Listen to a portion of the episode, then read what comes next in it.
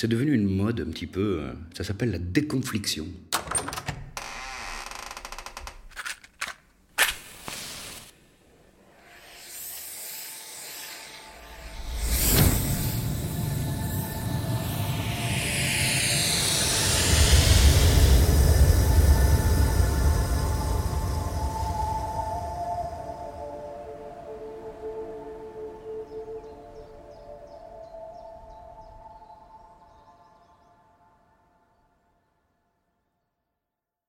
Nos filters, Thierry Durand. Au temps de Laurence d'Arabie.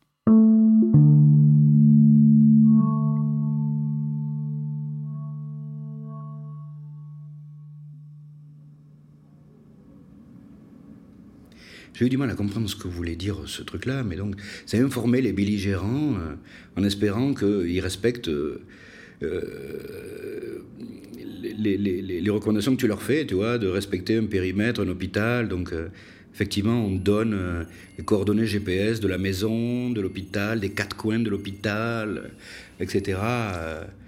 aux Saoudiens, mais on l'a donné aussi au- en Afghanistan, tu vois, où les Américains ont bombardé, détruit l'hôpital de Kunduz, faisant combien? 40 morts ou 50 morts quand même. Au Yémen, ils font ça au nord en particulier, au nord Yémen, on ne fait pas ça au sud. Toujours refusé qu'on fasse ça. Ils notifient tous leurs mouvements. C'est-à-dire, euh, tous les jours, il y telle voiture blanche immatriculée, blablabla, avec quatre personnes à bord, euh, va partir à 8 heures de Sanaa, euh, va passer à 8h30 à tel endroit, à 9h à tel endroit, et arriver à 9h30 à Ramir. Et du coup, par glissement, ça, c'est devenu un mécanisme d'autorisation. Non plus de notification. C'est-à-dire que si les mecs ne nous répondent pas, ou qu'ils nous disent non, en fait, on ne va pas faire ce mouvement. Alors qu'en fait, euh, on peut le faire. On peut le faire. Mais à chaque fois, je me suis déplacé, moi, au sud, je suis allé dans, des provinces, euh, etc., des endroits où il y a Al-Qaïda, euh, les salafistes, ou à Taez, euh, et tout ça. J'ai jamais notifié personne, à part les mecs qui m'accompagnaient. Et les gens sur place. Les, gens réellement en charge euh, et de cette route et de cet endroit, euh, etc., que j'avais rencontré avant, parce que j'ai pas la fleur au fusil non plus.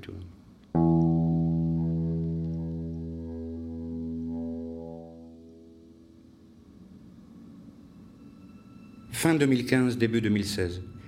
Euh, troisième ville du pays. hein. Ville universitaire, c'est la ville des élites du Yémen. Euh, et du business aussi, euh, vraiment une grande ville. Et à partir du moment où les Houthis sont descend- descendus dans le sud, euh, Taïz a été pris, la ville elle-même. Et Taïz est un, un fief plutôt frères musulmans, qui au Yémen s'appelle Islah, le parti politique des frères musulmans. Euh, et euh, les Saoudiens ou les Émiratis ne peuvent pas les voir, c'est leur ennemi politique dans le grand jeu euh, des printemps arabes, euh, etc. Et donc, eux sont arrivés à reprendre le centre-ville et pas la périphérie. Euh, et cette population-là, à peu près 400 000 personnes, ils sont restés huit mois coupés du monde. Coupés du monde, sans aucune route d'accès, d'approvisionnement sérieux, que ce soit en carburant pour des générateurs, l'électricité, euh, euh, tout ce que tu veux, la flotte, l'oxygène pour les hôpitaux, les médicaments. Zéro. La, nourriture pour les gens, euh, n'en parlons pas. Comment ça rentre dans une ville qui est enclavée? Ça rentre pas. Moi, j'ai commencé à m'y intéresser parce que j'ai des chirurgiens et des gens de la ville de Thèse qui sont arrivés à Aden, en passant à pied par la montagne, en pleurant, en me montrant des photos absolument dégueulasses de mecs éventrés avec les tripes à l'air, etc. Tu vois, à chialer. Et ils n'avaient plus rien, pas d'oxygène, pas de trucs comme ça. Enfin, tu, tu, peux rien faire. La plupart des hostos euh, fermés ou incapables d'opérer. Et donc à Thèse, euh, on est arrivé de nuit euh, à pied par la, par la montagne. Il y avait des ânes aussi et des chameaux. Et quand même, ça monte à plus de 3000 mètres, hein, le, col, pour entrer dans la ville. hein. Et puis il y avait des snipers, euh, etc. Donc c'était euh, tout phare éteint. hein. Donc euh, on arrive dans la ville et bien sûr, ça bombarde une partie de la nuit. Et puis je reçois un appel comme quoi, oui, l'hôpital, le grand hôpital de Thèse, un hôpital qui s'appelle Thaura aussi. Thaura, ça veut dire révolution. Et on, me dit au téléphone, oui, il paraît que l'hôpital a été bombardé pendant la nuit. Donc, je, vais, je vais à l'hosto le lendemain matin, je vais voir le, le dirlo de, l'hôpital. Et j'ai dit, hein, il paraît que vous avez été bombardé cette nuit. Et le mec éclate de rire. Il me dit, oui, oui, oui, c'est la soixantième fois. Et effectivement, euh, tout le, tout le, la façade, cette façade nord de l'hôpital était criblée d'impacts de roquettes, de, mortiers, de, trucs comme ça. Et donc il me dit, mais on est habitué, euh, on ne on travaille plus dans aucun étage, on travaille au sous-sol, euh, au rez-de-chaussée. À Thèse aussi, une structure de MSF Hollande qui a été bombardée. À Hadja, une structure de MSF Espagne pour le choléra. Bon, puis ils ont tiré sur des mariages, des cérémonies de funérailles. Bon, mais ça va pas, quoi. Ça va pas.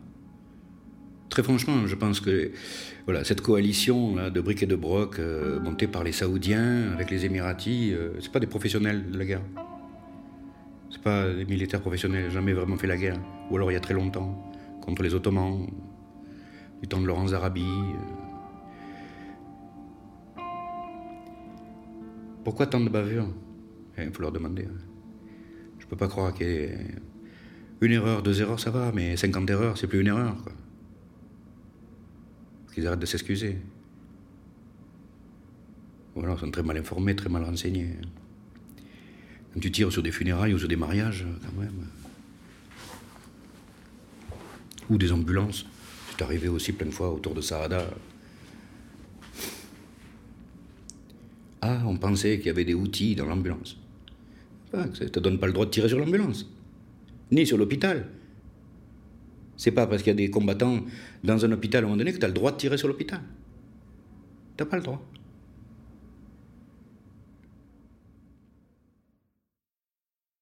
Dans le prochain épisode. Et c'est là que se règlent beaucoup de problèmes.